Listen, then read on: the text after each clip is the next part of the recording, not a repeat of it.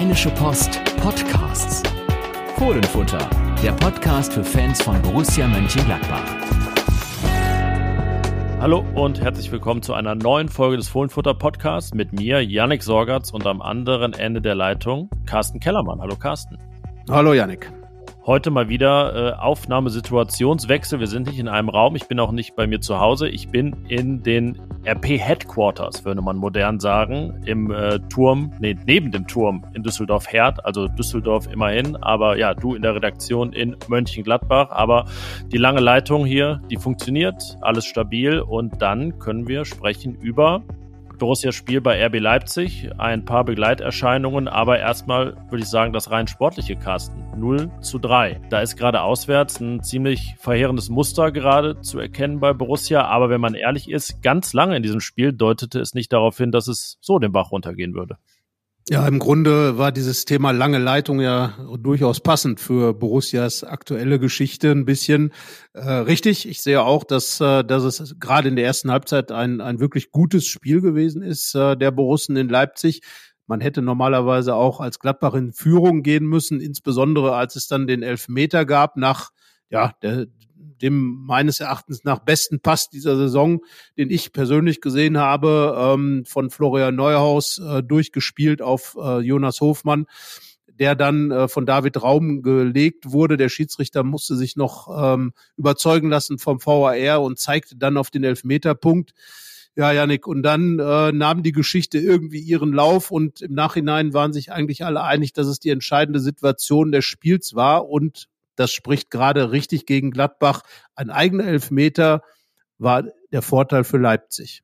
Ja, das äh, in a nutshell, sagt man auf Englisch heutzutage, in, in, einer, in einer Nussschale, so auf Deutsch übersetzt. Ähm, also wer, wer sehen wollte, was bei Borussia dann alles schief geht, wenn es eben so einen Moment gibt, in dem das Spiel nicht im positiven Sinne in Gladbachs Richtung kippt, der äh, ja, musste sich dann diese 53. Minute ansehen. Ja, im Prinzip macht es uns das auch ganz leicht, weil wir können erstmal über die ersten 52 reden, äh, was darin gut war und äh, dann über das, was danach eben gar nicht mehr klappte ja, es äh, war ein sehr gut erkennbarer Matchplan, oder? Also ähm, Borussia wirklich defensiv sehr stabil, super verschoben, die Ketten eng beieinander, die Leute eng beieinander, nichts Großes zugelassen und dann immer wieder schnell umgeschaltet, Nadelstiche gesetzt, ähm, Leipzig sehr fahrig hinten, also äh, hat Borussia da einiges ermöglicht, dass das nicht genutzt wird, ist auch ein großes Thema.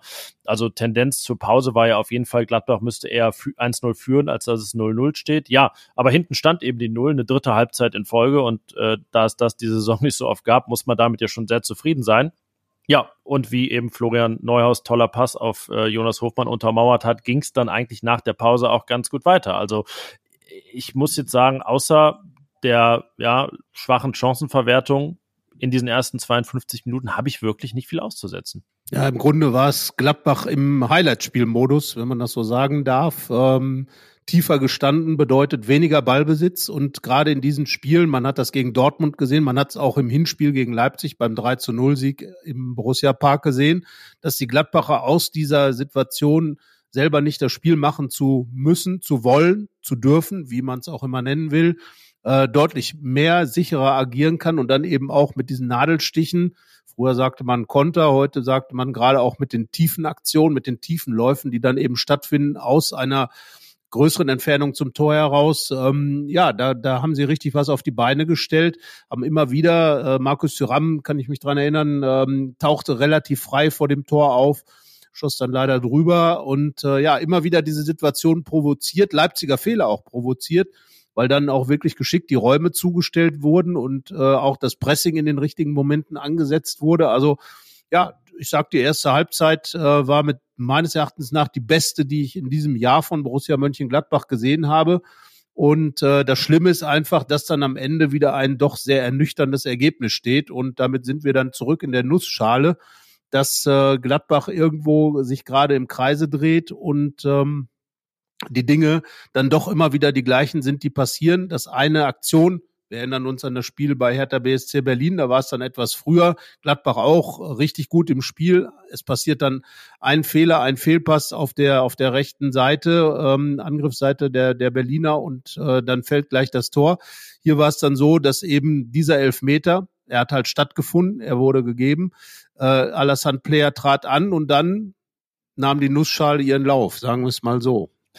ja, dann gab's äh, ja, was auf die Nüsse, muss man fast sagen. Ähm, der Schuss von Timo Werner schlug sehr wuchtig ein. Das äh, kann passieren. Und wenn man halt gut schießt, dann ja, geht der Ball auch mal rein. Ähm, das ist ja dann auch eine Lehre für, für Borussia. Ähm, Kurze Anmerkung, wenn ich da mal eben zwischengrätschen darf. Da sollte sich Markus Thüram vielleicht diese Videos von diesem Tor nochmal anschauen, weil so ganz unähnlich war ja seine Chance in Leipzig nicht und sein Schuss flog dann eher so halb gar übers Tor hinweg und Timo Werner hat einfach mit äh, Vollspann einfach drauf und drin war das Motto. Und äh, ja, Herr Thuram, schauen Sie mal ein Werner-Video in dem Fall. Ja, und zwar nicht äh, die Werner Comics, sondern Timo Werner in dem Fall. Und äh, ich glaube, Jonas Hofmann hat in der ersten Halbzeit auch so, so eine Szene, ähm, auch eigentlich kein guter Winkel, aber wenn er da einfach mal volle Kanne draufzieht, dann äh, ja, bringt der Janis Blaswig vielleicht in eine andere Bredouille, als wenn er die Situation abbricht und gar nicht abschließt. Ähm, das ist jetzt keine steile These. Ja, und das Verheerende vor Werners Tor war natürlich der Ballverlust von Manu Kone, wieder keine optimale Spieleröffnung von Tobi Sippel, ja, aber dann ist es auch noch genau in dieser Phase, kurz nach dem verschossenen Elfmeter, einer der wenigen Riesenböcke von Kone, der den Ball da äh, verliert, ähm, war ja fast so ein bisschen, ja, Köln-Derby, Neuhaus-Ballverlust im Prinzip, auch was dann die Folgen anging. Dann ist der Ball drin und man muss ja sagen, das Spiel ist ja nicht vorbei dann. Es steht 0, 0 zu 1, also Borussia liegt 0 zu 1 zurück und äh, fängt sich gerade so ein bisschen und man denkt, ja, vielleicht können sie ja nochmal wieder anknüpfen. Dann stehen draußen zwei Einwechselspieler bereit. Und was passiert? Das Schlechteste und Falscheste, was passieren kann, aber vielleicht auch etwas sehr Typisches für Borussia. Sie verursacht dann eben einen Elfmeter genau in diesem Moment und der Verursacher ist auch noch der Fehlschütze des eigenen Elfmeters. Also im Prinzip runter könnte das Ganze kaum sein. Gut, und das noch einen Tag nach seinem 30. Geburtstag, Alassane Player, äh, da natürlich nochmal ein Glückwunsch, aber alt, ja, Altersschwäche, ja, keine Ahnung. Also also erstmal muss man ja sagen, hat er den Elfmeter natürlich an einem Ex-Gladbacher äh, gescheitert mit seinem Elfmeter.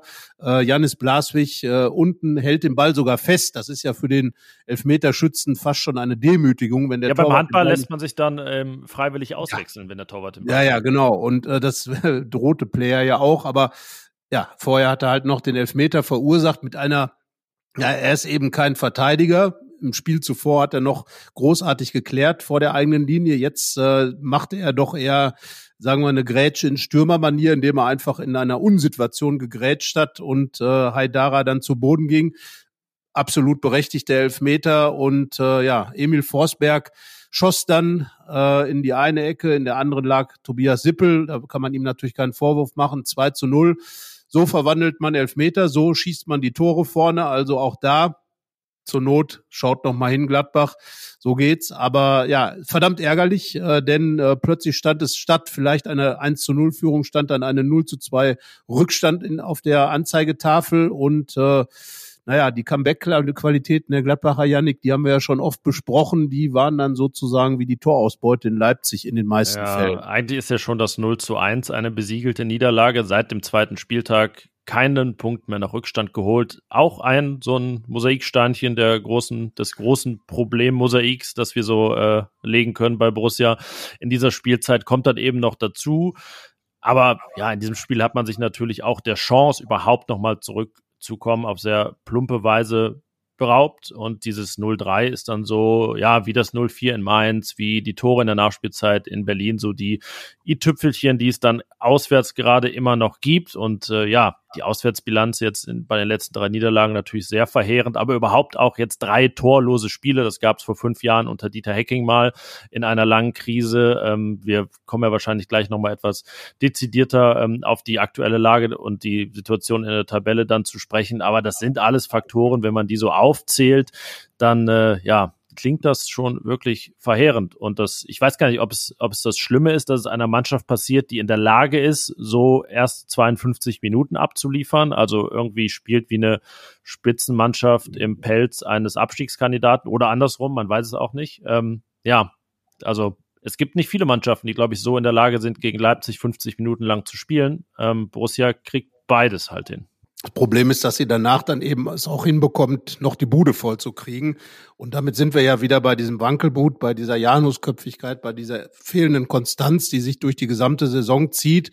ähm, gar nicht mal von Spiel zu Spiel inzwischen, sondern wirklich von ja, Halbzeit zu Halbzeit, von Spielphase zu Spielphase. Wir haben gleiches ja auch in Berlin festgestellt, wo es ja auch zunächst einmal nach einer deutlichen Überlegenheit, Gladbach ging sogar in Führung und plötzlich war alles weg und jetzt ähm, in Leipzig dann letzten Endes auch. Natürlich RB Leipzig hat eine Top-Mannschaft, hat da nochmal nachgelegt, hat auch sicherlich deutlich, deutlich zugelegt im Vergleich zur ersten Halbzeit nach der Pause, hat ganz anders gespielt, äh, war wesentlich präsenter, war viel fordernder, also hat äh, von daher die Gladbacher natürlich auch ganz anders ähm, unter Druck gesetzt, aber dann am Ende wieder dieses 0 zu 3 äh, stehen zu haben, das, das tut dann natürlich schon weh aus Gladbacher Sicht, weil, naja, wenn man auf die letzten Auswärtsspiele schaut, 1-4 in Berlin, 0-4 in Mainz, jetzt 0 zu 3 in äh, Leipzig, das ist schon ja, eine ziemlich bittere Bilanz und da zu Hause im Moment auch nur phasenweise was geht, eben dieses 0 zu 0 auf Schalke, äh, gegen Schalke.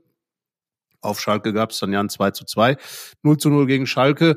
Und solche Spiele, die bringen einen dann natürlich auch nicht weiter. 0 zu 0 auch gegen Freiburg, sicherlich auch eine Mannschaft im, aus dem oberen Bereich, aber eine, die man eigentlich zu Hause auch schlagen sollte. Also Gladbach hat zu Hause der Auswärtsproblematik nichts entgegenzusetzen und ein solches Spiel dann in der Höhe zu verlieren, Janik, wir wissen beide, wie Sport funktioniert, das kann schon richtig ins Kontor schlagen.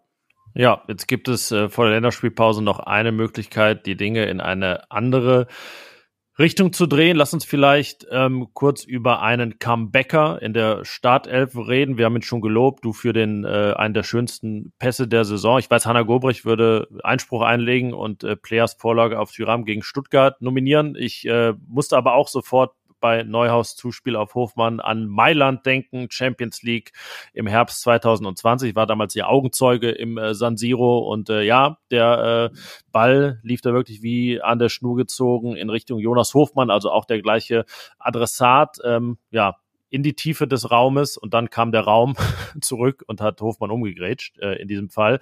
War eigentlich auch eine Notbremse, aber die gibt es dann im Kampf um den Ball bei einem Elfmeter-Foul eben nicht mehr. Ähm, auch noch so ein kleiner Pechfaktor im Prinzip dann bei Borussia. Ähm, also ne, eigentlich eine Notbremse, die, die rot geben würde. Ähm, die, die neue Regelauslegung ähm, sagt dann, gelb reicht, weil man ja eine wirklich große Chance, nämlich einen Elfmeter bekommt als Kompensation. In 75 Prozent der, der Fälle ist der auch drin. Ähm, aber man muss jetzt auch so einen Blick auf die Elfmeter sagen. Äh, vielleicht muss man ja ähm, mit Blick auf die kommende Saison schon in die Richtung ein bisschen scouten, denn bis auf Rami Benzibaini, der Borussia verlassen wird und eben gesperrt war gegen Leipzig, ist da keiner mehr so richtig sicher. Jonas Hofmann hat äh, verschossen gegen Hertha, ähm, Player hatte auch schon seine Fehlschüsse, Lars Stindl hat in Summe sehr viele Elfmeter reingemacht, aber auch schon äh, einige eben nicht. Ähm, von daher, ja, braucht es an, selbst an der Stelle einen kleinen Umbruch. Idee. Gladbach regt eine Regeländerung an, dass man zum Elfmeter jemanden einwechseln kann für die Situation. Da könnte man dann beispielsweise Philipp Dahms reaktivieren, den äh, Standard-Elfmeterschützen der vorigen Zeit. Oder äh, ähnliches gibt's ja beispielsweise, glaube ich, beim American Football, wo der Kicker dann eben aufs Feld kommt, seinen ja, Kick das war ja früher in der NFL Europe so, da spielte dann der schon äh, sportlich gesehen hochbetagte Money Buxmüller. Genau. und war, war der Kicker äh, und hat die, die Field Goals reingemacht. Ja, das wäre eine Möglichkeit, Philipp Dahms mal wieder reinzubekommen. Genau, aber wahrscheinlich eher unrealistisch, dass äh, die Fußballwelt auf Borussias Antrag da reagieren würde. Also muss man einfach, hat ja auch alles mit Nervenstärke zu tun. Ich glaube, da sind wir im gleichen Kontext wie auch bei den, bei den Fehlern, äh, die dann immer wieder zu Gegentoren führen, sei es jetzt Kone, sei es in anderen Spielen Nico Elvi, sei es wer auch immer. Äh, die Gegentore, die passieren, sind ja oftmals auch Aussetzer und äh, das sind Spieler wie Player, der diese Routine hat, der auch diesen Torinstinkt eigentlich hat dann den Ball eben verschießt. Ähm, gut, natürlich hat Janis Blaswig auch die Ecke geahnt, hat dann auch gut pariert, aber insgesamt äh, ja, war der war Schuss so lasch geschossen. Schwach, vielleicht genau. vielleicht wäre er noch mal aufgestanden und in die andere Ecke gesprungen. Ja, also es war auf jeden Fall ein schlecht geschossener Elfmeter und äh, das sind einfach Dinge.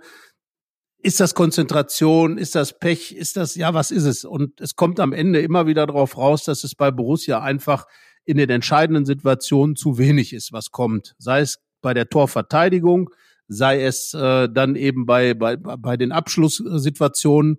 Und das zieht sich einfach wie ein roter Faden äh, schon seit Jahren, muss man ja sagen, durch, äh, durch die ganze Gladbach-Geschichte. Und in dieser Saison mag man sich mal die Frage stellen, wo es noch hinführen wird. Denn äh, ja, also so richtig gut sind die Trends natürlich nicht.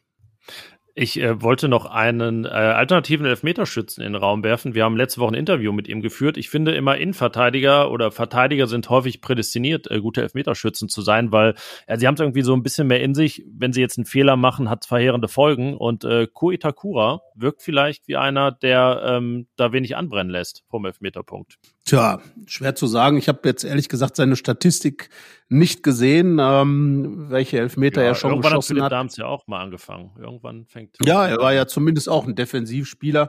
Also ich würde auf jeden Fall Daniel Farke raten, einen Elfmeterschützen zu nehmen, der immer verwandelt. Das wäre schon mal der größte Vorteil. Ja. Äh, äh, das ist wahrscheinlich auch der kleinste gemeinsame Nenner, äh, den man auch als Nicht-Trainer wahrscheinlich hat zu dem ganzen Thema. Ja, eigentlich, wie gesagt, komisch. Klar, Alassane Player ist einer, der eigentlich sicher vor dem Tor ist. Und ich glaube, dass wahrscheinlich nicht er geschossen hätte, wäre Rami Benzebaini auf dem Feld gewesen, der ja nun ähm, im Spiel vorher gegen Freiburg auch da stand, sich dann aber diese gelb-rote Karte plus seine Unflätigkeitssperre dann eben von zwei Spielen insgesamt eingehandelt hat.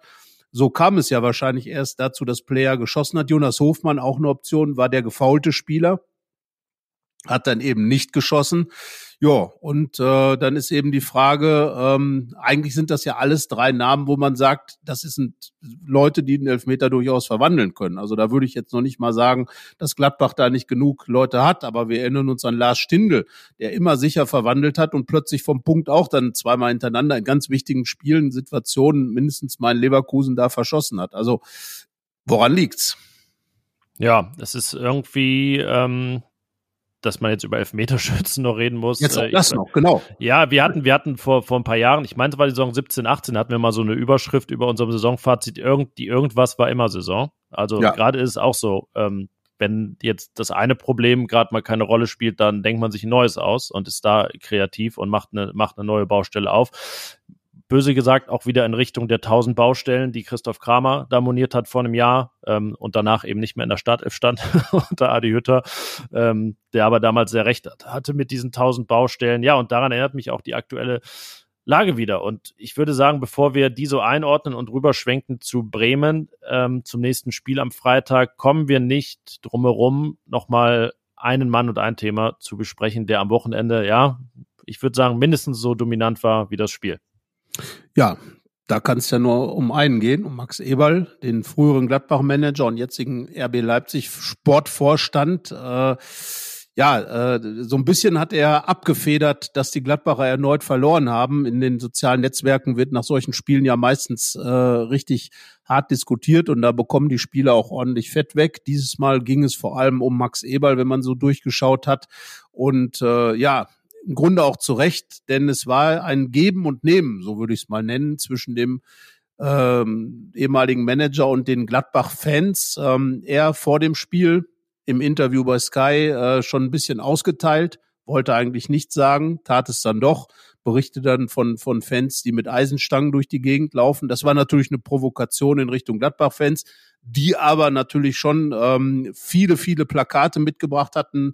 Nach Leipzig im Zwei-Minuten-Takt wurde dann gegen Eberl verbal sozusagen was rausgehauen ähm, in verschiedenste Richtungen, in Richtung natürlich seines Wechsels zu RB Leipzig, dem Konstrukt des äh, Traditionsvereinsfans, wie die aus Gladbach halt äh, ablehnen äh, und natürlich äh, dann auch, und das ist das, was Eberl dann äh, später dann am Tag drauf im äh, Sport 1 Doppelpass nochmal aufgegriffen hat, eben diese Verbindung zwischen seinem Abgang in Gladbach und der Krankheit. Ähm, er selbst sagt, ich bin krank, ich war krank, ich bin gesund geworden. Ja, diese Dinge waren Riesenthemen und ähm, ja, dann hat sich Borussia eingeschaltet und ich finde genau das Richtige gesagt. Ja, ähm, Stefan Schippers, Geschäftsführer Finanzen bei Borussia. Eberls Ex-Geschäftsführer, Geschäftsführerkollege hat gesagt, Fußballfans sind emotional und verletzte Gefühle führen zu Äußerungen, die auch manchmal, die auch mal etwas derber ausfallen. Wir haben im Vorfeld des Spiels dazu aufgefordert, die Wortwahl zu mäßigen und das ist unserer Meinung nach auch gehört worden. Gladbach-Fans zu verunglimpfen wird dieser riesigen gewachsenen Anhängerschaft nicht gerecht, das ist nicht in Ordnung und absolut fehl am Platze. Also man muss ja sagen, Eberls Kritik mit den Eisenstangen, Feuerzünden und so weiter richtete sich ja gegen die Ultras, die vor dem Spiel auf ihrer Homepage äh, die Ultras von Sotto Cultura ausgeteilt hatten. Da fiel das Wort Charakterschwein. Ähm, ja, es, es wurde ja oft am Wochenende jetzt über die Gürtellinie gesprochen, was darüber und was darunter war. Ähm, man kann ja jetzt jedes einzelne durchgehen, das ist auch ein bisschen mühselig. Ich würde sagen, man muss so eine, so eine Gürtellinie ja auch immer zeitgenössisch definieren. Ähm, gewisse Begriffe waren dann früher vielleicht mal drunter, heute sind sie zumindest so auf der Gürtelschnalle und, und damit nicht, nicht so verwerflich, wie sie mal waren. Ich fand, es war alles in allem, wenn man jetzt mal alles in einen Topf wirft und schaut, okay, wie kann man das einordnen, zumindest nicht weit unter der Gürtellinie und, und verwerflich. Also ich äh, glaube, da haben viele auch mit anderen Dingen gerechnet. Ähm, ja, und wir haben schon im Vorgespräch drüber gesprochen. Eigentlich wäre es ja eine ganz äh, schöne Sache gewesen, wenn es am Ende gar nichts gegeben hätte, wenn einfach Max Eberl vor dem Spiel austeilt und dann passiert während des Spiels im Gästeblock einfach gar nichts. Ja, ignorieren kann manchmal richtig heilsam sein und äh, damit hätten sich die Gladbach-Fans wahrscheinlich einen großen Gefallen getan. Aber gut, ähm, es ist jetzt so gewesen, wie es ist. Ich denke auch, dass es, wie gesagt, ne, es ist immer schwierig, wenn man derjenige ist, der mit solchen Plakaten bedacht wird. Äh, das ist immer ein komisches Gefühl. Ähm, ich habe auch schon mal eins bekommen von den Ultras in Gladbach. Also man sitzt da schon ein bisschen und denkt sich so, hm, sieht schon komisch aus irgendwie, wenn das so riesig da in der Kurve steht. Aber äh, ich würde auch sagen, äh, angesichts dessen, was man in Gladbach schon gegen Ralf Rangnick, gegen, gegen Dietmar Hopp und so weiter gesehen hat, ähm, war das jetzt noch im Bereich des naja, so wie Stefan Schippers hat es, finde ich, genau richtig ausgedrückt. Und ähm, das Allerwichtigste allerdings, finde ich, was, was er am Ende gesagt hat, ähm, dass die Gladbacher sich wünschen würden, dass das Thema jetzt wirklich durch ist. Ich habe auch mit äh, Michael Weigand, dem, dem Sprecher des Fan Projekts beziehungsweise des äh, FPMG Supporter Clubs am Sonntag noch gesprochen und auch er sagte von der Seite des Supporter Clubs aus, ist das Thema jetzt abgehakt. Man will sich damit nicht mehr beschäftigen. Man will sich mit Borussia Mönchengladbach beschäftigen. Haben übrigens die Fans in Leipzig auch am Ende getan, haben die Mannschaft unterstützt, trotz des 0 zu 3 Rückstandes. Vielleicht ein bisschen trotzig, um den Leipzigern zu zeigen, was Traditionsvereine ausmacht, aber egal. Ja, und ich glaube, das ist genau der richtige Weg. Eberl ist weg. Vergangenheit in Gladbach. Thema durch, abhaken und äh, bitteschön auf Fußball konzentrieren. Gibt es genug Themen, auf die sich Gladbach da konzentrieren kann. Da braucht man kein Eberl-Thema und äh, er kann in Leipzig seinen Weg machen. Man wird sich irgendwann wiedersehen, dann kann man schauen, wie es geht, aber im Grunde genommen Thema abhaken und fertig. Ja, also so ein bisschen ist ja das, das letzte Statement von Stefan Schippers jetzt so ein, wie so ein technischer K.O. irgendwie. Ähm, also ähm, ja, das, das, das sitzt ja schon als, als äh, eigentlich finale, finaler Schlussstrich dann unter, unter das Thema, weil Eberl den ja äh, auch medial irgendwie nicht zu setzen bereit ist. Ähm, also vom Verein wird signalisiert, jetzt ist auch mal gut.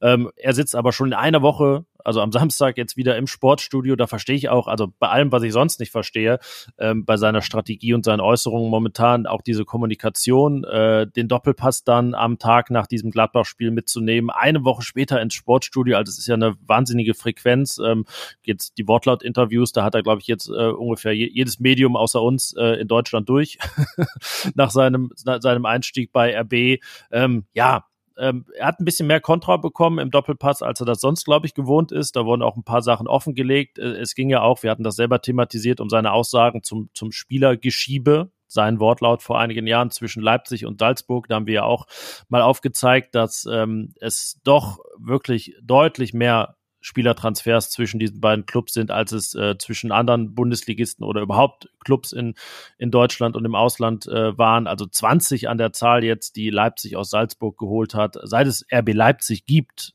ähm, hat kein anderer Bundesligist mehr als acht Spieler von einem anderen Verein geholt. Also es ist schon selbst in den vergangenen Jahren eine Häufung, die es sonst nicht gibt. Das ist wichtig, glaube ich, dass man sowas auch einordnet. Da geht es ja dann auch gar nicht um, äh, weiß ich nicht, Polemik oder irgendwas. Das sind einfach Fakten. Und ich glaube, Ebal plädiert ja auch dafür, ähm, äh, dass man bei diesen Fakten bleibt und dann muss er sich im Prinzip äh, auf der Schiene das auch gefallen lassen, dass er dann mit äh, korrekten Fakten konfrontiert wird.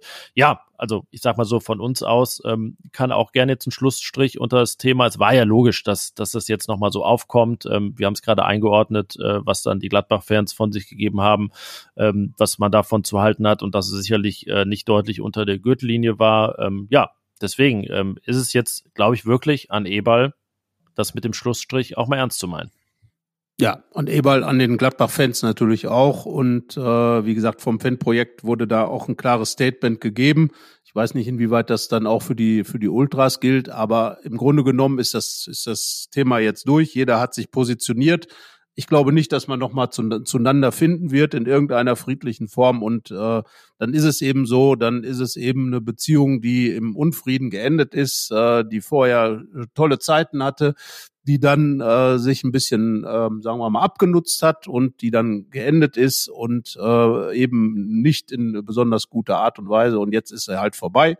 Der eine hat dies, der andere hat das und da sollte jeder dann auch erstmal sein eigenes Ding machen. Und äh, ich bin auch sehr gespannt auf den Auftritt von Eberl im Sportstudio.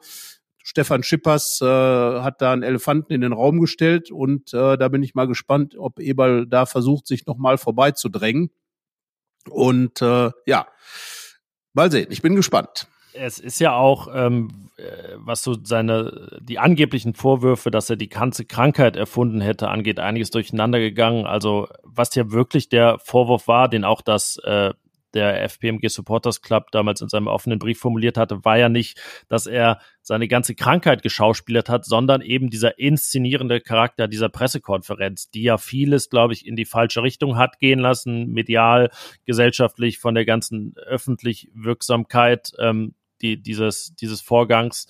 Darum geht's ja auch. Ähm, klar, vieles geht ja durcheinander. Es gibt auch wirklich viele Punkte, über die man da reden kann. Und ähm, auch, glaube ich, allein dieser Faktor, dass es dann doch immer wieder durcheinander geht und man aneinander vorbeiredet, spricht dafür, diesen Schlussstrich zu ziehen. Ja, und ich glaube, dann tun wir das jetzt auch, oder? Ja. So sei es. Wenden wir, also. wenden wir uns dem Sport dazu. Wenden wir uns dem, ich habe jetzt tatsächlich diese Schweigesekunde eingelegt, um das Thema tatsächlich das war der, äh, der Podcast nicht Schweigen nicht gerade Gold, ja. aber es war sozusagen der verbale Schlu Schlussstrich. Schauen wir auf den Sport und ich glaube, wenn man mal Gladbachs Situation angeht, ähm, gibt es, wie gesagt, deutlich wichtigere Themen als Max Eberl, äh, nämlich die Situation, die in meinen Augen, wenn man so diesen Trend, wir haben eben schon mal vom Trend gesprochen, äh, auf die Trends schaut, äh, gerade schon so ein bisschen kippelig geworden ist. Also ich habe ja lange immer das Thema Europa hochgehalten und bleibe auch dabei. Christoph Kramer hat es ja selbst im Vorfeld des Leipzig-Spiels im Interview mit der Bild-Zeitung auch nochmal getan, dass er nach wie vor auf Rang 7 schaut. Sechs Punkte Distanz, nach wie vor alles okay. Aber jetzt kommen zwei Spiele gegen Bremen und Köln, die für mich so einen Charakter haben, so einen Quo Vadis-Charakter haben. Und äh, die Gladbacher mit ihren Bilanzen seit dem Spiel gegen Hinspiel gegen Bremen, 17 Spiele vergangen, ähm, äh, hat man nicht mehr viel geholt. Und gerade im Jahr 2023 liegt man bei einem Schnitt von unter einem Punkt pro Spiel. Und wenn sich das fortsetzt, dann ja, wird's wird's mir langsam doch ein bisschen eng. Es wird viel über die vergangene Saison und den ewigen Abstiegskampf geredet. Nicht, dass die Gladbacher am Ende dieses Thema nochmal einholt. Ja, und selbst wenn es nicht so ist, dann liegt es halt daran, dass da unten sich ja doch einige Mannschaften auf Augenhöhe tummeln, ähm, die sich die Punkte noch gegenseitig wegnehmen und ähm, trotzdem aber ein Szenario droht, dass ähm, ja Daniel Farke ja so als das als das Minimum äh, definiert hat. Also er will ja in diesem zweiten Tabellendrittel sein, bleiben und landen. Das ist der zwölfte Platz mindestens. Und wenn man jetzt die nächsten beiden Spiele halt gar nicht erfolgreich gestaltet, äh, ja, dürfte so langsam auch der FC Augsburg daran rücken als 13. Und ähm, damit ginge Farke ja auch wirklich seine Argumentation flöten, wenn man dann irgendwann 13. ist, weil dann ist gar kein Saisonziel mehr erreicht, also überhaupt keins mehr.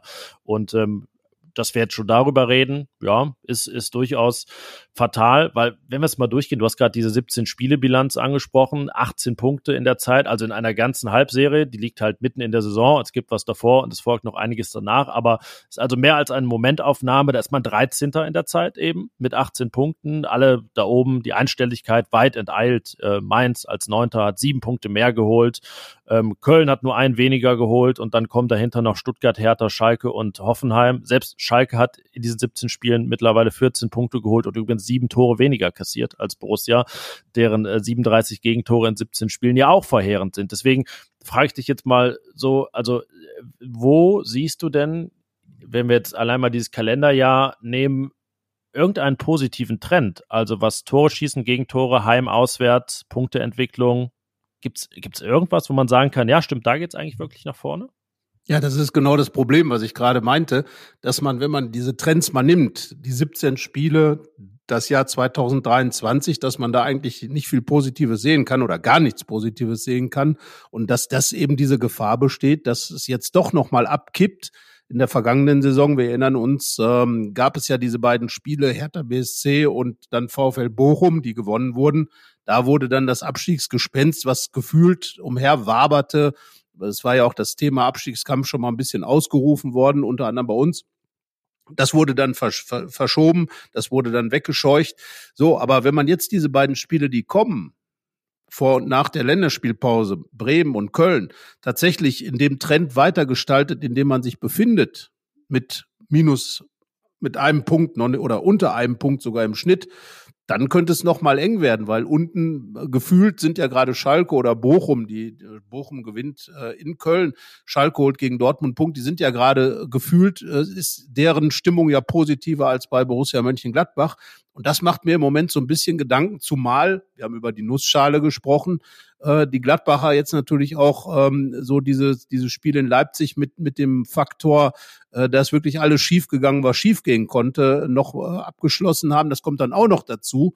Und wenn man all diese Dinge in einen Topf wirft, dann kann einem schon so ein bisschen Angst und Bange werden. Ich, ich sehe jetzt keinen kein direkter Abstiegsamt. Dafür ist natürlich alles relativ weit weg. Zehn Punkte, der 16. Platz. Aber solche zehn Punkte sind auch schnell aufgebraucht. Deswegen, man sollte schon eine Trendwende hinbekommen und das sollte auch ganz schnell gegen Werder Bremen und Köln passieren, denn danach kommen ja auch noch ein paar Gegner, die es in sich haben. Also insgesamt, Vorsicht, Borussia Mönchengladbach, es könnte eine Situation sein, in der das, über das Daniel Farke ja wirklich oft spricht, dieser ewige Abstiegskampf, der könnte tatsächlich dann bei Borussia Mönchengladbach, also der ewige Abstiegskampf der vergangenen Saison, der könnte bei Borussia dann in dieser Saison plötzlich auch aufpoppen, in der Art und Weise wie in der vergangenen Saison.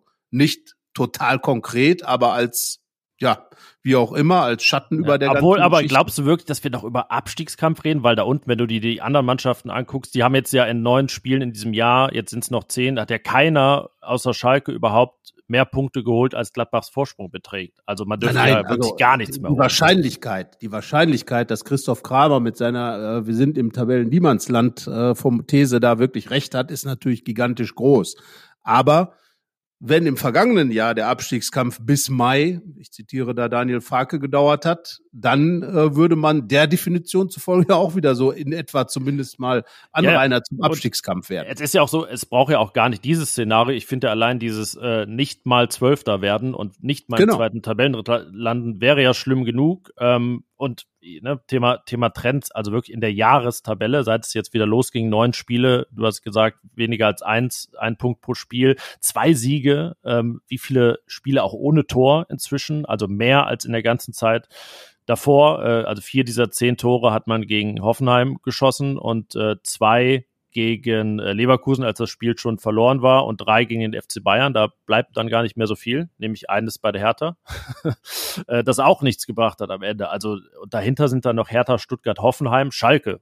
Dieses Jahr so viel stabiler als Borussia, wenn man mal ketzerisch ist in dem Fall, ähm, kriegt auch kaum, kaum Gegentore. Also Borussia hat eine Auswärtsbilanz. Ich meine, man hat ja ab Darmstadt, ab DFB-Pokal jedes Auswärtsspiel verloren, außer das in Hoffenheim. Ähm, auch da böse gesagt, Hoffenheim hat sieben Niederlagen in Folge. Wo, wenn nicht da, hätte man gewinnen wollen. Es gibt diese Comeback-Qualitäten nicht mehr. Ähm, zu Hause ist, ist Borussia auch keine Macht. Und dann, wenn wir jetzt mal ab von Ergebnissen, Toren und dem, dem wirklichen Output, sieht man ja auch diese spielerische Entwicklung nicht mehr. Also ich höre immer nur, ja, das braucht Zeit und es wird schon und gewisse Indizien, dass es werden kann. Aber wenn man den Status quo nimmt, gibt es einfach keine positive Entwicklung. Also vielleicht bei irgendeinem Spieler individuell, aber gesamtmannschaftlich zeigen alle Pfeile nach unten.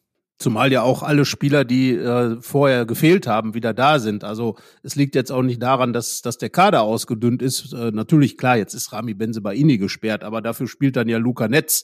Ja, der, Julian der Weigel ist verletzt, aber es ist ja nirgendwo niemand verletzt. Ja. Genau. Ne, also von daher sage ich, ähm, es gibt jetzt gerade keine personellen Gründe dafür. Es gibt äh, auch, das gilt für das gesamte Jahr im Grunde genommen. Natürlich ist Jan Sommer nicht mehr da. Dafür wurde aber in Jonas Omlin ein guter Torwart geholt. Natürlich hat man eine Torwartproblematik, aber die hat es dann auch nicht gemacht, denn Tobias Sippel war ja in den letzten beiden Spielen sogar noch der beste Borusse, wenn man es mal bei Licht betrachtet. Wir haben gar keinen Spieler des Spiels gekürt für Leipzig. Aber wenn, dann wäre er wahrscheinlich in Frage gekommen, weil er den noch eine höhere Niederlage verhindert hat. Das darf man ja auch nicht vergessen. Also die Gegentore, die es in Leipzig gab, hätten ja eher auch noch mehr sein können am Ende. Also von daher Ne? Nachtigall, ich höre dir trapsen. Die Gladbacher sollten aufpassen. Und äh, nein, wir rufen hier keinen Abstiegskampf aus. Das wäre, das wäre im Moment völlig verfrüht. Aber die Gefahr vor dem Hintergrund dessen, was Fark über die vergangene Saison immer sagt, die Gefahr, dass man in diese Art von Abstiegskampf gerät, nämlich, dass man in der Nähe der Abstiegsplätze plötzlich auftaucht. Das kann schon passieren. Und äh, dann hat man vielleicht das Glück, dass noch schlechter gepunktet wird als in der vergangenen Saison in den ganz unteren Regionen. Aber es geht ja dann immer darum, dass einer von denen nur plötzlich Gas geben muss. Das würde ja fast schon reichen, wenn man Pech hat. Also von daher, ich meine, Hoffenheim hat sich auch nicht äh, gedenken lassen, dass es zu diesem Zeitpunkt 18. ist. Die waren mal Vierter, die Hoffenheimer, und äh, sind dann komplett abgeschmiert. Also die Bundesliga ist schwierig und äh, könnte noch irgendwelche Schwierigkeiten bereiten, wenn die Gladbacher sich nicht einfach mal fangen. Ja, Tendenz im Moment schwierig. Ja, genau. Also es muss einfach jetzt dieser Beweis angestellt werden, dass man sich da lösen kann. Am besten mit einem Sieg gegen Bremen und einem Derby-Sieg in Köln. Das wäre dann der Effekt der Spiele gegen Hertha und Bochum in der vergangenen genau. Saison. Ähm, dann wäre das Thema auch geklärt und es wäre durch. Aber noch hat man das eben nicht getan und es muss erstmal getan werden. Und es ist ja auch perspektivisch wichtig, sich jetzt mal in der dann wahrscheinlich 26 Spieletabelle, 27 Spieletabelle zu lösen von diesen Mannschaften, um nicht einfach schon äh, per se die nächste Saison ähm, das Thema Abstiegskampf ausrufen zu müssen oder sagen zu müssen, erstmal wollen wir hier die Klasse halten, dann schauen wir weiter. Also es geht ja auch um Narrative für die kommende Saison, um Perspektiven, die da, die da erzielt werden. Ähm, und wenn man jetzt eine ganze Saison äh, bis auf den Start unter Farke, der wirklich stabil war, ähm, in diesen Sphären performen würde, dann äh, ja, geht man mit einer großen Hypothek in die neue Spielzeit, ohne natürlich jetzt überhaupt schon zu wissen, welche Mannschaft da unterwegs sein wird. Also das kommt ja dann noch hinzu. Also ähm, dementsprechend schon dieses eine Spiel gegen Werder am Freitag verdammt wichtig, ähm, um Schlimmeres zu verhindern. Ja, aber auch in Bremen ist es ja gerade so, dass man so nicht ganz so zufrieden ist im, im Umfeld und äh, man ist da auch ein gebranntes Kind. Werder ist ja einer dieser Kandidaten gewesen, die dann irgendwann, nämlich vor zwei Jahren, aufgehört haben, Punkte zu holen und am Ende abgestiegen sind. Also ja, man trifft da auch auf eine Art mahnendes Beispiel. Genau, ja, und die, die Bremer waren ja in der Hinrunde sozusagen die Zäsur. Bis Bremen lief's ja, du hast ja schon gesagt, die ersten sieben Spiele lief's ja gut, lief's in die richtige Richtung und seit Bremen dann eben dieser Einbruch, sowohl Punkte als auch Gegentormäßig mit dem 1 zu 5 damals. Ähm, das steht ja dann auch noch im Raum, das vielleicht mal wieder zu korrigieren. Also da gibt schon einige brisante Themen und wenn man sich so diese Gesamtlage mal anguckt, äh, dann fühlt man sich so zurückversetzt in die Prä, in die Zeit vor der, in der, vor der Relegation, die Prä-Relegationszeit unter Michael Fronzek, da stand Gladbach nämlich genauso da wie jetzt.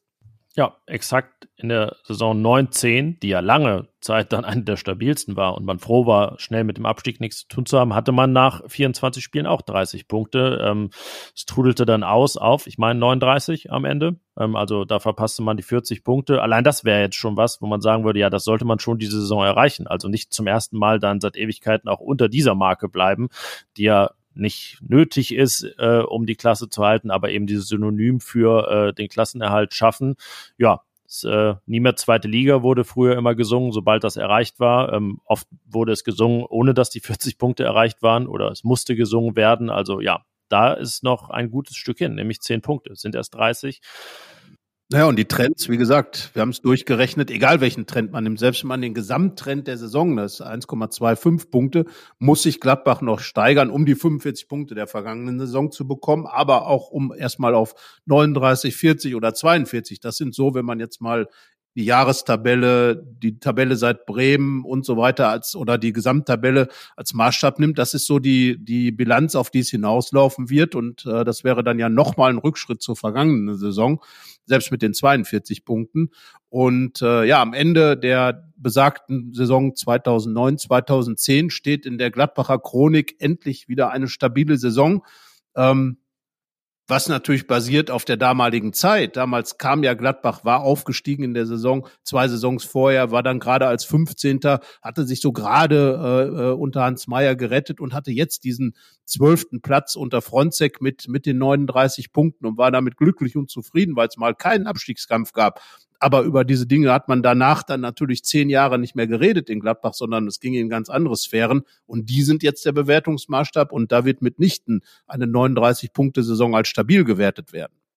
Naja, und man ist ja auch äh, kommunikativ da so ein bisschen in dieser Zeit wieder angelangt. Ich erinnere mich an die Fronzig-Zeit, da hieß es dann auch immer, ja, wir haben ein äh, gutes, wirklich gutes Auswärtsspiel gemacht, ja, bis wir dann eben auf unerklärliche Weise drei Tore kassiert haben. So lautete dann ähm, ungefähr immer die Einschätzung. Aber naja, da konnte man sich natürlich nichts verkaufen, so ist es gerade auch. Lass uns, glaube ich, mal über das Personal reden am Freitag gegen Werder. Aufstellungstipp.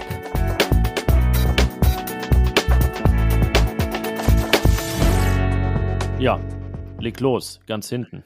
Ja, ganz hinten, ja. Ähm, schwer zu sagen. Ähm, normal würde ich jetzt sagen, Tobias Sippel spielt, hat seine Sache ja auch ordentlich gemacht. Ich weiß nicht, wie es bei Jonas Omlin aussieht. Ich weiß nicht, wie es bei Jan Olschowski aussieht. Kehrt einer der beiden zurück, dürfte äh, er dann auch im Tor stehen, also der Rückkehrer.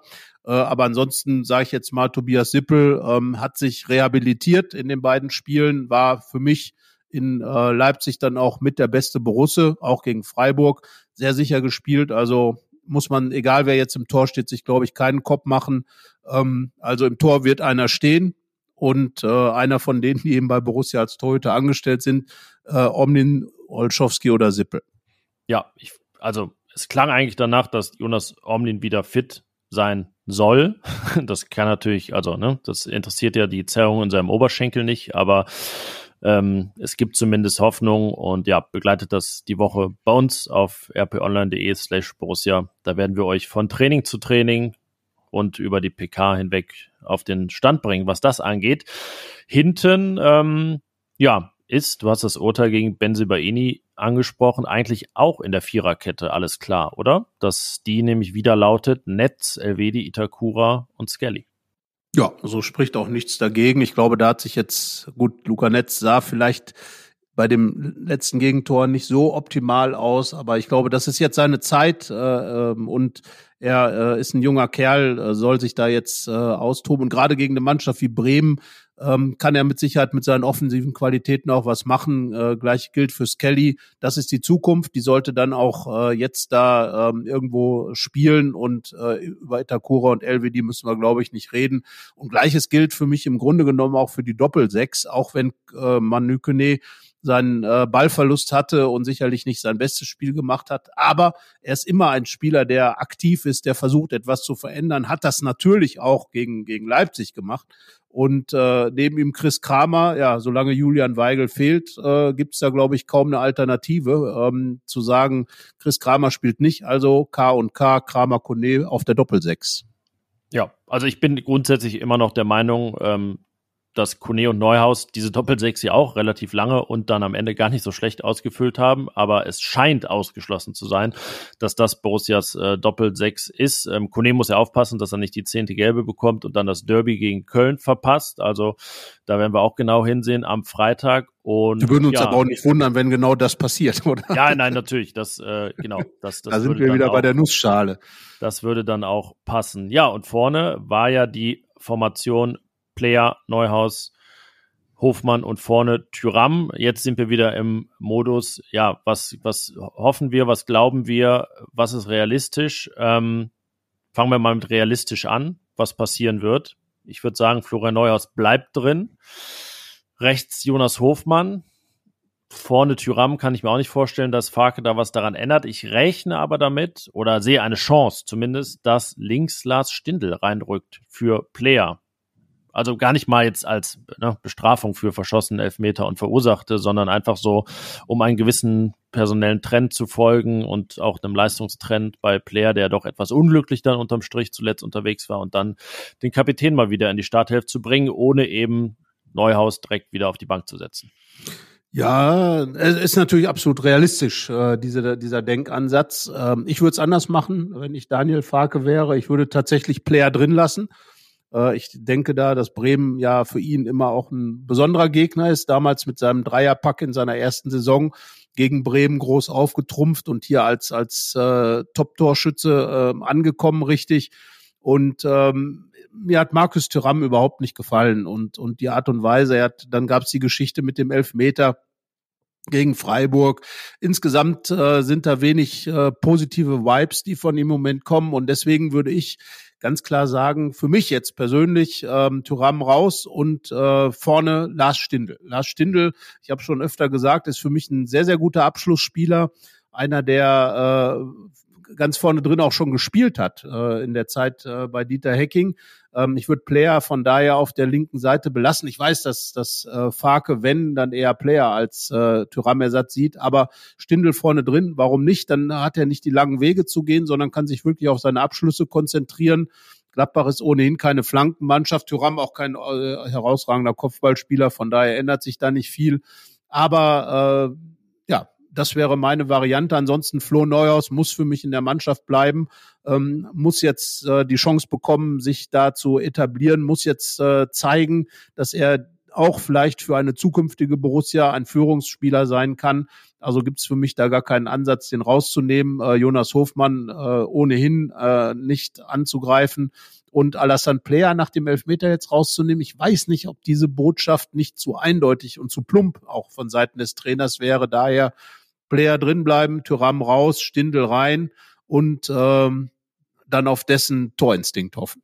Ja gut, wenn es jetzt um, um Hoffnung und Wünsche geht, dann würde ich es äh, mit dem gleichen Personal machen wie du, aber Player in die Spitze setzen, Stindel da auf halb links. Ähm, ich ich fand es bei Tyram auch, jetzt wird ihr sagen, ja, letzte Woche hat er ihn ja noch gelobt in einem Artikel, habe ich auch, aber da ging es ja auch darum, dass Tyram in seiner alten Rolle ähm, mal wieder was hat aufblitzen lassen, nämlich wenn er so über halb links kommt, wenn er mit Tempo ins Dribbling gehen kann und jemand stehen lässt, so wie in seiner Anfangszeit in Gladbach 1920, als sein Stern aufging, ähm, was jetzt gerade in Leipzig auch wieder das Thema anging, Bälle festmachen, die Chancenverwertung. Jetzt war es kein Faktor, dass äh, Leipzig tief stand, ähm, wo sich Thuram dann auch häufig schwer fühlt. Aber wenn ich jetzt Scout wäre eines Topvereins und mir da überlege, hm, was fange ich da mit diesem Spieler an, dann sieht man vieles, was interessant ist. Aber ich kann schon nachvollziehen, dass zuletzt eben kolportiert wurde, dass Tyram jetzt bei den Bayern nicht unbedingt äh, weit oben auf dem Zettel steht und äh, die da anderweitig planen. Ähm, ne? Bayern hat ja auch damals von Timo Werner Abstand genommen, weil man gesagt hat, dass das passt nicht. Und ähm, ja, da gibt es viele Punkte, wo Tyram sich wirklich steigern muss und wo er sich noch umsehen könnte, wenn er das nicht einfach ähm, verbessert, wenn er mal bei einem großen Verein ist. Ähm, das ist ja, denke ich mal, sein Anliegen ab Sommer. Ähm, auch was wirklich seine Laufumfänge und die Intensität angeht, ähm, da ist ja an, was das Anlaufen angeht, wirklich ja, sehr, sehr wenig zu sehen von ihm. Ähm, könnte Clubs geben, wo er damit nicht durchkommt. Ähm, in Gladbach, ja, ist man natürlich froh, dass er die Qualitäten hat, die er dann doch immer wieder zeigt. Aber ähm, unter ja, den Gesichtspunkt bin ich wirklich interessant, wohin es ihn dann wirklich verschlägt. Im Sommer glaube nicht daran, dass Farke ihn auf die Bank setzt, aber als Option allein ganz rein leistungsmäßig würde ich es auch ansehen. Ja, und ich glaube es auch nicht, muss ich ganz klar sagen. Aber wie gesagt, Farke sollte auch langsam die Zukunft im Blick haben. Darum auch das klare Plädoyer für Florian Neuhaus. Äh, äh, ihn durchspielen zu lassen und ihn jetzt wirklich auch dann mal zu fordern und klar auch zu sagen, so Neuhaus, wir erwarten von dir, wir wollen mit dir. Es geht ja da vielleicht auch darum, im, im äh, Sommer schon mal den Vertrag zu verlängern, der ja bis 2024 läuft. Roland Wirkus hat ja gesagt, das ist eigentlich die Dinge, die man, die man tun muss, nämlich vorzeitig zu verlängern. Und äh, dann soll ja Neuhaus, das wurde ja auch schon kommuniziert seitens der Gladbacher, soll ja hier eine Führungsperson werden. Und dann auf dieser Zehnerposition, seiner Position. Er hatte auch ein paar gute Sachen. Einmal dieser wunderbare Pass, dann hatte er auch die Schusschance, als er eingelaufen ist. Äh, der Ball leider unpräzise kam und äh, er dann mit links nehmen musste und dann neben das Torschuss in Leipzig hätte das 1-0 auch sein können, wäre für ihn natürlich eine enorm wichtige Situation gewesen. Und ihn jetzt in die Position zu bringen, mit Toren, mit Vorlagen die Mannschaft voranzubringen, um sich wirklich mal zu positionieren und äh, der Florian Neuhaus zu sein, der hier Leadership macht. Das wäre mir sehr wichtig und äh, da muss Farke dann auch jetzt wirklich dabei bleiben. Lars Stindl auf der linken Seite ist für mich immer so eine halbgare Sache, weil das gar nicht seine Position ist, weil er hat da, er wirkt da auch immer so ein bisschen unglücklich mit, finde ich. Darum stell den in die Spitze. Das hat er schon 2017 ähm, beim Confed Cup äh, gemacht, hat dann das entscheidende Tor geschossen. Einfach mal ausprobieren. Damals bei Dieter Hecking im 4-3-3 auch Stindel ganz oft im Zentrum. Guter Abschlussspieler und äh, gegen Bremen wird er mit Sicherheit auch seine Chancen bekommen. Ausprobieren, Herr Farke, und dann schauen, wo es hinläuft. Und Yannick, äh, jetzt müssen wir sagen, wo es hinläuft. Ich sag äh, 3-0 für Gladbach. Ja, da prescht er vor. Aber das, ähm. ist, ähm, aber das ist ganz gut, weil die Gefahr äh, bestand nicht, dass ich 3-0 Gladbach tippe. Ich bin im gegenteiligen Modus unterwegs weil ich zu, also ich habe ja die ganzen Trends angesprochen, deswegen ist es eigentlich folgerichtig, dass ich jetzt auch auf Werder tippe. Ähm, nee, mir fehlt irgendwie der Glaube, dass da jetzt am Freitag der Befreiungsschlag kommt und äh, der Sieg, mit dem man beruhigt in die Länderspielpause gehen kann. Ich sage, Werder gewinnt das 2 zu 1 in Gladbach. Ja, also mein Ergebnis ist auch eigentlich mehr ein Befehl oder eine Forderung an Borussia Mönchengladbach, äh, jetzt hier mal klar Schiff zu machen und äh, dann doch mal das auszupacken, was in dieser Mannschaft eigentlich drinstecken muss eben mit einem Florian Neuhaus, der sich beweisen will, eben mit äh, einem, du hast es angesprochen, guten Ko Itakura, der dann vielleicht auch einen Elfmeter verwandelt und äh, mit einem äh, Manu Kone, der, der sich dann rehabilitieren will für seinen verlorenen Ball in Leipzig und, und, und, äh, zig, zig oder Player, der diesen Elfmeter wettmachen will. Also alles Ansätze, wo man vielleicht die Gladbacher mal auffordert, daraus einfach mal eine Trotzreaktion zu zeigen. Und genau die fordere ich jetzt einfach mal von ja, der Mannschaft. Wenn ich, wenn ich, eines von diesen Mannschaft aber selten sehe, sind das eben Trotzreaktionen im positiven Sinn. Ja, das ist ja, ich weiß. Also, deswegen ist jetzt also mein Tipp für Werder ist ein also für einen reinen Indizienprozess und daraus leite ich jetzt äh, ab, äh, dass ich dann eher mit äh, so einem Ergebnis rechne. Ja, ist ja auch ähm, realistisch. Genau. Am Ende wird's dann, da wir so tippen, eh ein Unentschieden. Also, ne, wenn ihr jetzt, wenn ihr das hier hört, um zu wissen, was ihr tippen sollt, dann tippt Unentschieden, nicht das, was wir getippt haben. Aber das ist ja eigentlich immer so. Ja, das äh, genau. Also wir haben, glaube ich, in Leip für Leipzig haben wir beide unentschieden gesagt, oder wie war das? Ich, äh, ich bin, bin meinen Tipps so verbunden, dass ich das eigentlich immer kurz danach schon vergesse. ich, ja, auch. Ich, hatte, ich meine, ich hätte 2-2 gesagt, ja, weil das immer ein schönes Fall, Ergebnis Auf jeden Fall, auf jeden Fall kein, kein Sieg, glaube ich, hatten wir getippt. Ja. Wir schauen. Also Bremen, irgendwas zwischen 1 zu 2 und 3 zu 0 wird's werden. Also wahrscheinlich irgendein Ergebnis auf jeden Fall. Und äh, ja, bis dahin, was sagen wir da? Darf ich es heute sagen? Nein, das Sportvergnügen Vergnügen wünsche ich natürlich allen, so, die diesen ja, Podcast bis jetzt gehört sagen. haben. Ja. Aber wir sagen Tschö. Ja, wir sagen, wir sagen Tschüss. Und ähm, alles, was noch wichtig ist zum Nachlesen, verlinken wir in den Show Notes und hören uns dann, muss mal kurz unseren Urlaubsplan durchgehen, dann nächste Woche hören. Wir, also ihr hört uns beide so. Wir hören uns auch und ihr hört uns. So, bis dahin. Ciao. Ciao. Mehr bei uns im Netz www.rp-online.de